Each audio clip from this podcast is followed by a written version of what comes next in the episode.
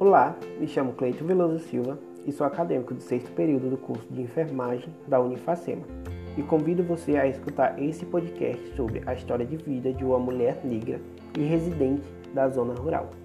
Foram feitas 10 perguntas para Mariana Rodrigues, de 65 anos, mulher negra que resiste na zona rural desde seus 20 anos, quando se casou com seu José. Eu fiz uma chamada de vídeo via WhatsApp para a primeira parte da entrevista. A segunda parte eu fiz presencial quando ela veio na cidade. Nem sempre a linguagem do entrevistado é a mesma do entrevistador, então a linguagem do entrevistado foi respeitada e mantida.